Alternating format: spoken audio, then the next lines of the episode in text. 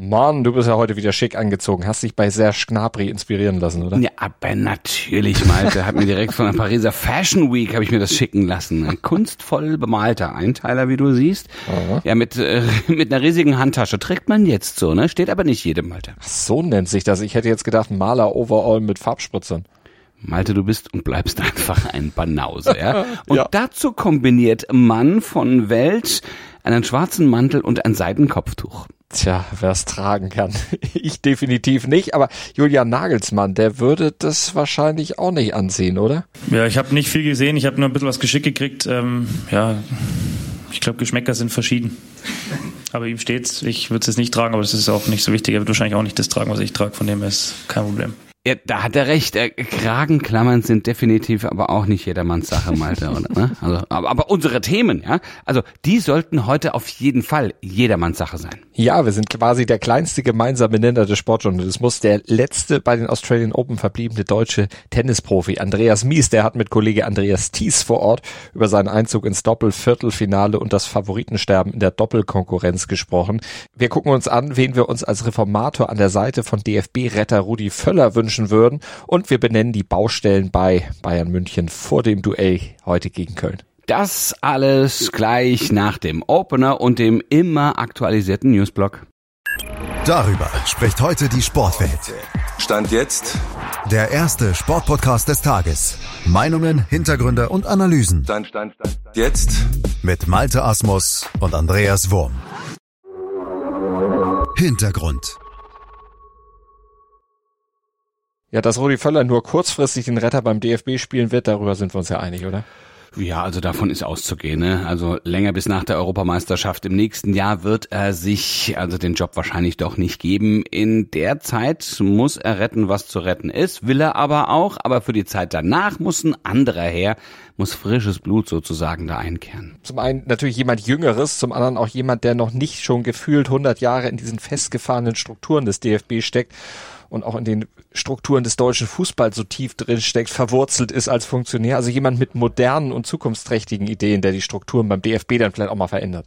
Ja, der Kicker hat drei interessante Namen in den Raum gestellt, die als Reformatoren sozusagen beim DFB äh, derzeit hoch gehandelt werden. Also da hätten wir, also die Namen sind jetzt nicht wirklich verwunderlich, muss man sagen, aber sie sind gut. Per Mertesacker, Sammy Kedira und Benedikt Hövedes. Drei Jungs, die was auf dem Kasten haben, was zu sagen haben und die Weltmeister waren. Hövedes ja schon seit Sommer 2021 beim DFB in Lohn und Brot als Teammanager beziehungsweise im Teammanagement der Nationalmannschaft ist er ja immer dabei gewesen. Ja, das wäre jetzt nicht unbedingt ein Hinderungsgrund, obwohl jemand von außen da aus meiner Sicht schon mehr Reiz hätte. Also Kedira hat sich als Experte bei der WM in den Vordergrund gespielt, da kluge Dinge und auch kritische Dinge gesagt, berät ja auch den Vorstand des VfB Stuttgart in fußballerischen Fragen. Er kennt daher auch so die Funktionärsseite ein bisschen und hat genau wie Hövedes auf jeden Fall Stärken, die er einbringen könnte. Aber ich würde persönlich dann doch eher Mertesacker favorisieren. Mhm, also Benedikt Hövedes, so viel kann ich nur sagen, ist äh, im, in, im Kreis des DFB sehr, sehr hoch angesehen und ähm, ist sehr, sehr interessiert. Also der ist überall dabei und stellt Fragen mhm. und äh, macht sich da wirklich aber stark. Aber natürlich, Per Mertesacker ist auch ein ganz, ganz starker Name und der hat ja nur wirklich jetzt bei der Weltmeisterschaft auch immer wieder den Finger in die Wunde gelegt und hat ja auch Erfahrung internationale. Mhm. Ne? Das, was er da bei Arsenal macht in der Jugend, ist wahnsinnig gut, aber ne, es ist aus deiner Sicht eben was macht ihn so gut zu, äh, als Kandidat? Ja, das genau, was du sagst. Also diese Erfahrung als Leiter der Akademie bei Arsenal, der hat ah, jede Menge Expertise klar. gesammelt und kann damit eben dem DFB bei seiner wohl größten Baustelle ja, ganz gut helfen. Also Nachwuchsförderung, Akademiemanagement, das ist ja das, wo er reingrätschen könnte und er hat eben den Blick über den Tellerrand raus, weiß, wie in England das Ganze funktioniert und gerade dieser Blick nach draußen, ich finde, das täte dem DFB sehr gut. Ja, absolut, absolut, gebe ich dir recht. Aber generell sind alle drei äh, gehandelten Kandidaten dafür bekannt, dass sie eben auch über den Tellerrand rausschauen. Das haben sie schon ja auch als Spieler so gemacht. Also mhm. gerne äh, auch mal weiter als andere Spieler, haben sich dadurch auch manchmal angreifbar gemacht, aber das ist ja gar nicht so schlecht. Das ist ja immer ein gutes Signal. Ja, also deshalb ist jeder in diesem Trio durchaus eine richtig gute Überlegung wert. Analyse. Malte, was sagt denn der 7 zu 1 Kantersieg vom ersten FC Köln über Werder Bremen aus? Über die Chancen der Geißböcke zum Beispiel, aber auch heute Abend zum Hinrundenausklang gegen den FC Bayern? Ja, wenig bis gar nichts, würde ich mal sagen, denn Werder war im Spiel gegen Köln ja in allen Belangen wirklich überfordert. Dreierkette extrem löchrig. Das waren riesige Abstände da zwischen den einzelnen Kettengliedern, in die Köln natürlich auch immer wieder reinkam. Und es gab riesige Lücken zu den Flügeln, zu den Sechsern. Also Werder hat Köln ja richtig eingeladen und die haben das natürlich auch eiskalt ausgenutzt. Naja. Gucken wir mal zu den Bayern. Was man Bayern gegen Leipzig attestieren muss, ist ja, also dass sie hinten sehr stabil gestanden sind, ne? Mhm. was es sonst eigentlich äh, doch eher weniger der Fall war. Und Leipzig hatten sie da hinten eigentlich gut im Griff. Und ohne den Fehler von Joshua Kimmich hätten sie wahrscheinlich auch zu, sogar mal wieder zu Null gespielt. Eben, also die Defensive war nicht das Problem der Bayern. Da sollte gegen Köln also nicht unbedingt was anbrennen, wenn die dann auch nochmal so spielen. Zumal ja auch Steffen Tigges bestimmt nicht nochmal so einen Sahnetag erwischt wie gegen Werder und auch so ein 40-Meter-Tour. Ich glaube, das wird ihm gegen Jan Sommer nicht gelingen. Ja, das glaube ich auch nicht. Da lief dann wirklich nur alles falsch und irgendwann hast du Scheiße am Schuh, dann hast du halt auch Scheiße am Schuh. Ne? Also, also jetzt haben wir ja gestern festgestellt, Bayern schwächelt vielleicht mal, wenn man das beim 1 zu 1 sagen kann. Ja. Aber es ist eben genau der Moment, wo die Konkurrenz da sein muss, ist aber nicht da, um Kapital draus zu schlagen. Trotzdem müssen die Bayern jetzt ins Rollen kommen, denn das Programm der nächsten Wochen ist ziemlich anspruchsvoll. Also erstmal erster FC Köln. Okay, aber dann Eintracht Frankfurt, dann mhm. Mainz im Pokal. Egal gegen wen Pokal, ist Pokal. Ja? Wolfsburg in der Liga, auch die im Moment ja gar nicht so schlecht drauf, wie wir feststellen durften. Ja, und dann kommt die Champions League gegen PSG. Also ähm, da muss bei den Bayern läuft ja schon ein bisschen was gut, ja, aber es ist noch Luft nach oben. Was denkst du, wo? Naja, Gegenpressing war ordentlich, aber Leipzig hat ja auch über weite Strecken nicht wirklich zielstrebig, gerade bei Konter nicht so nach vorne gespielt. Da ist ziemlich viel versandet durch Fehlpässe, falsche Entscheidung. Und auch bei den Bayern war es dann das Spiel nach vorne, wo es einfach haperte. Das hätte man jetzt auch nicht gedacht, so unbedingt nach den Eindrücken des letzten halben Jahres. Äh, da fehlt es dann aber an Tempo, Präzision und auch an der letzten Entschlossenheit. Positive Ausnahme natürlich das 1 zu 0, aber sonst war da noch sehr viel Luft nach oben. Ja, die Luft sollten sie dann auch schnellstens füllen, ne? um nicht doch in Bedrängnis zu kommen. In sieben äh, Torabschlüsse gegen Leipzig, sieben, ja, damit weniger als der Gegner. Das ist nicht so richtig Bayern-typisch. Nee, da ist zum Beispiel jetzt auch Serge Gnabry natürlich gefordert nach dem Ausflug zur Pariser Fashion Week.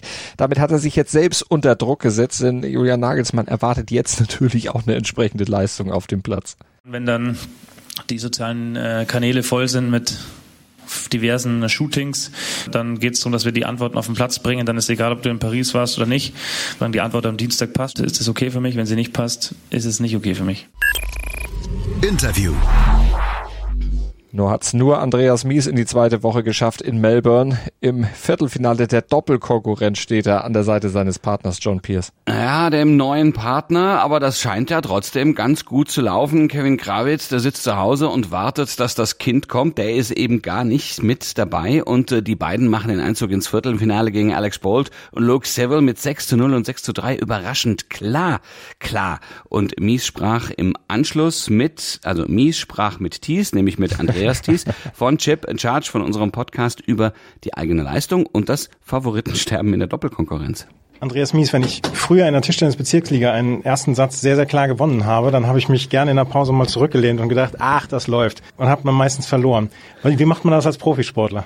Klar hast du da mal so einen Gedanken, so oh, hoffentlich geht das so weiter, aber genau, den muss dann wegschieben und sagen, so jetzt wieder und nächst, nächstes Spiel, nächster Punkt. Ne? Und dann einfach wieder Reset-Button drücken, erster Satz ist im im Kasten, jetzt, jetzt der nächste. Ähm, hast du es dir so einfach in Anführungsstrichen vorgestellt oder war es dann wirklich eure Leistung dann deiner Meinung nach, die dafür gesorgt hat, dass ihr so klar dann auch gewonnen habt? Ich, ich habe hab das überhaupt nicht erwartet, dass es so klar wird und äh, vom Score und auch vom Matchverlauf und so habe ich wirklich, ähm, natürlich erträumst du dir das, aber das habe ich mir nicht mal erträumt vorher, dass ich gesagt habe, oh, das könnte echt heute ein glattes Zweisatzmatch werden. Zwei Sätze, besser hätte es nicht laufen können, aber ich habe es nicht erwartet und äh, wir haben einfach einen unfassbar guten Start erwischt und, und irgendwie alle engen Spiele dann für uns entschieden und äh, irgendwie lief es dann auch rein und ja, wir haben dann ähm, unsere Chancen eiskalt genutzt und dann steht es auf einmal 6-0, 1-0 und äh, guckst du auf das Scoreboard und denkst so, unglaublich, ne? Und äh, hoffentlich geht das so weiter. Und äh, dann haben wir ja zum Glück äh, nicht, nicht nachgelassen dann im zweiten. Aber wir haben sehr gut gespielt, vor, vor allem auch mein Partner heute, der hat mhm. wirklich nochmal drei Klassen äh, besser gespielt als die letzten Matches.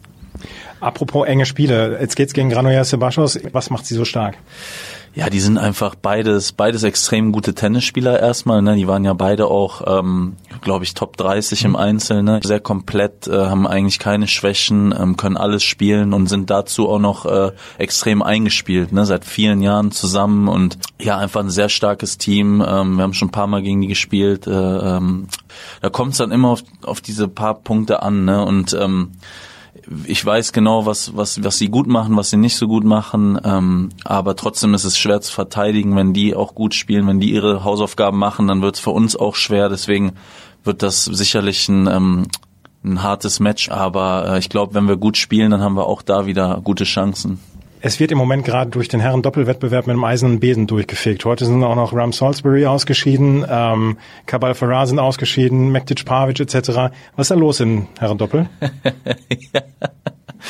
Ja, das ist einfach dieses, das ist ja einfach diese Brisanz im Doppel oder dieses Unvorhersehbare eigentlich. Ne? Ähm, du hast halt kein Team mehr wie die Bryans, wo mhm. du sagst, so äh, die gehen auf jeden Fall durch. Und selbst die haben auch nicht immer alles gewonnen ne? und wurden auch mal beim Grand Slammer früh geschlagen und so, äh, auch wenn die so viel gewonnen haben. Aber es gibt halt einfach heutzutage kein Team, was immer nur die ganze Zeit dominiert. Es ist halt einfach extrem eng und ähm, ja, mal schauen, was, was hier noch passiert. Viel Erfolg im Viertelfinale. Mies und Tees, das fand ich gut. Aber das ganze Interview mit den beiden und noch viele weitere Interviews direkt von den Australian Open bekommt ihr natürlich bei Chip and Charge mit Andreas Thies im Podcatcher eurer Wahl. Das bringt der Sporttag. Stand jetzt. Die Bundesliga-Hinrunde gefühlt ja, ist die Hinrunde schon längst vergessen, aber nein, ganz offiziell endet die Bundesliga-Hinrunde heute und morgen. Bayern München empfängt den ersten FC Köln, wir haben darüber gesprochen. Hoffenheim erwartet den VfB Stuttgart, Hertha BSC tritt trifft auf den VfL Wolfsburg. Ist in dieser Situation auch kein Geschenk. Das alles um 20.30 Uhr und schon ab 18.30 Uhr gibt es das Duell zwischen Schalke 04 und RB Leipzig. Hoffentlich tritt Hertha nicht auf Wolfsburg, das wäre ja unfair. Ja, das ist Aber man weiß es nicht. Abstiegskampf ist äh, gerade bei Hertha ist natürlich auch was, wo man dann auch mal kratzen, beißen und treten muss, um sich da unten zeigen. zu befreien. Aber ja, genau. aber ja. wo überhaupt nicht getreten wird beim Tennis. Haben wir auch natürlich wieder heute zu gucken, Australian Open mit den Viertelfinals und dann wird auch schon wieder Ski gefahren. Zwei Tage nach Rang 4 in Kitzbühel bekommt nämlich Linus Strasser eine neue Podestchance im Slalom beim Nachtrennen, nicht Nacktrennen. Ich verspreche mich sonst gerne dabei. Diesmal habe ich es nicht gemacht. In Schlattming. Wäre auch mal ein PR-Gag, ne? Nachdem Lindsay One die Streif runter ist, warum denn jetzt mal kein? Aber das müssen dann die Männer machen, sonst äh, wird wieder zu laut gerufen. Ja? Stangentanz im wahrsten Sinne des Wortes. Ähm, okay, wir geben euch morgen wieder eine neue Chance, uns zuzuhören. Also wir wünschen uns das sehr gerne. Ab 7.07 Uhr sind wir im Podcatcher eurer Wahl. Und da solltet ihr reinhören, abonnieren und natürlich auch gerne bewerten. Bis morgen. Gruß und Kuss von Andreas Wurm und Malte Asmus, obwohl es ist ein Stänglein-Tanz, wenn es zu kalt ist, aber es ist ja nicht mehr kalt. Malte, ich habe ja jetzt heute Bilder bei. Ja. im Kopf. Ach, ja. Hundewelpen, blühende Wiesen. Schatz, ich bin neu verliebt. Was? Da drüben. Das ist er. Aber das ist ein Auto. Ja, eben. Mit ihm habe ich alles richtig gemacht. Wunschauto einfach kaufen, verkaufen oder leasen. Bei Autoscout24. Alles richtig gemacht. Wie baut man eine harmonische Beziehung zu seinem Hund auf? Puh, gar nicht so leicht. Und deshalb frage ich nach, wie es anderen Hundeeltern gelingt, beziehungsweise wie die daran arbeiten. Bei Iswas Dog reden wir dann drüber. Alle 14 Tage neu mit mir, Malte Asmus und unserer Expertin für eine harmonische Mensch-Hund-Beziehung, Melanie Lippisch. Iswas Dog mit Malte Asmus. Überall, wo es Podcasts gibt.